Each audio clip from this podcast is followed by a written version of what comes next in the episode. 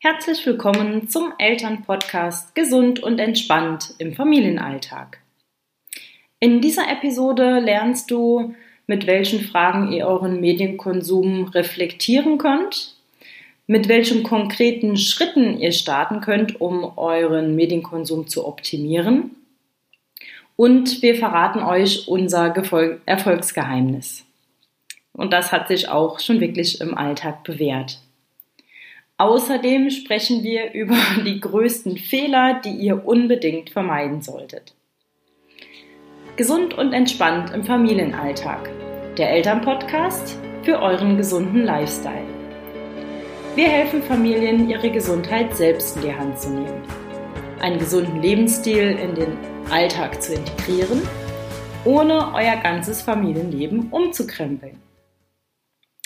Vor kurzem hatte ich ein krasses Erlebnis. Wir führen ja auch Bewegungsprojekte in Kitas durch und ich bin in die äh, Kita-Eingang, an die Kita-Eingangstür gekommen und habe dort einen Zettel gesehen, der an der Tür hing.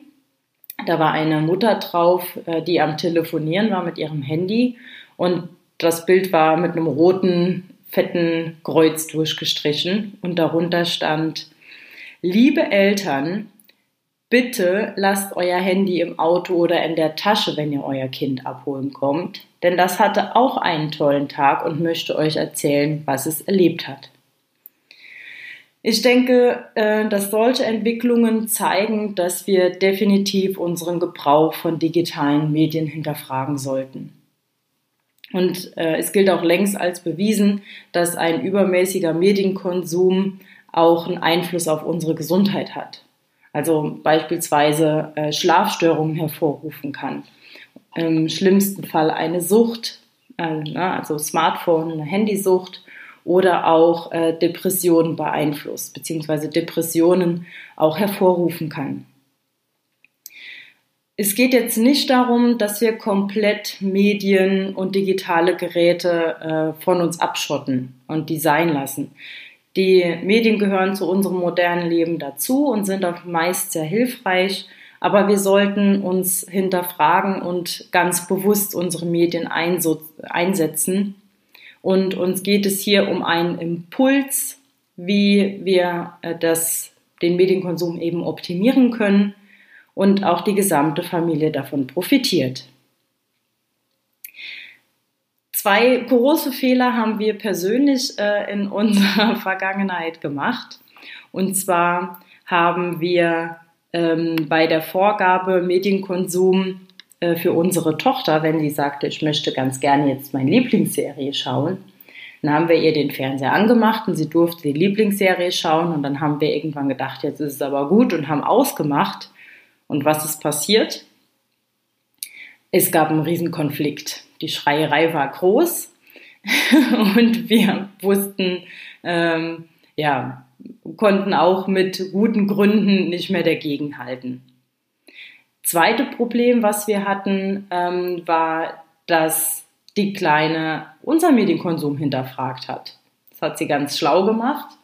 Wir waren am Spielen und ähm, ich habe noch eine E-Mail erwartet und war am Nachrichten äh, lesen und das natürlich während dem Spielen. Und dann hat sie irgendwann gesagt, Mami, du spielst gar nicht mit mir, du bist nur äh, auf dein Smartphone am Schauen. Habe ich gedacht, hm, krass, ihr fällt das schon so auf. Ähm, da muss ich was dran ändern. Das funktioniert so nicht. Ich bin weder im Hier und Jetzt und spiele bewusst mit meiner Tochter, noch nehme ich bewusst mein Handy wahr. Daraus haben wir folgende Tipps abgeleitet, die auch euch helfen. Bei uns im Alltag haben sie sich schon sehr bewährt. Und zwar haben wir den ersten Tipp, ganz wichtig, reflektiert heute mal euren Medienkonsum. Gibt es vielleicht Zeiten in eurem Alltag, in denen ihr euer Smartphone oder andere Medien mal bewusst abschalten könnt und euch mal einer Alternative widmet? Und dann frag dich mal, wann hast du denn das letzte Mal dein Handy tatsächlich ausgeschaltet? Also wirklich ausgeschaltet. Der zweite Punkt ist, dass ihr konkrete Schritte einleitet. Das kann zum Beispiel sein, ähm, beim gemeinsamen Essen gilt Handyverbot. Wenn ihr im Esszimmer sitzt, dass ihr euer Handy in den Flur legt und dann ist wirklich auch das Handy aus der Reichweite und ihr könnt euch mit euren Familienmitgliedern schön unterhalten und austauschen. Und das Handy ist dann kein Störfaktor. Das kann aber auch sein, dass ihr täglich mal mit kleinen Zeiten anfangt, eine halbe Stunde, eine Stunde euer Handy wirklich auszuschalten. Einfach aus. Oder wenn ihr unterwegs seid, das Handy mal in, der, äh, in dem Auto oder tatsächlich auch mal zu Hause lassen. Nachdem ihr konkrete Schritte schon eingeleitet habt, äh, solltet ihr Medienzeiten im Vorhinein auch mal festlegen. Ja, also bewusst euch auch Medienzeiten gönnen. Äh, allen Familienmitgliedern, auch die Kleinen wollen mal ihre Lieblingsserie schauen, aber dann bitte so, dass ähm, eine Regel getroffen wird. Du darfst jetzt zwei Folgen schauen von deiner Lieblingssendung und danach machst du bitte den Fernseher selber aus. Das funktioniert auch gut. Aber auch wir sollten uns daran halten und sagen, ich beantworte jetzt noch eine E-Mail. Es dauert zehn Minuten und danach mache ich auch den Laptop aus. Verstößt jemand gegen diese Regel? Schaut er länger Fernsehen oder ist er länger am Computer?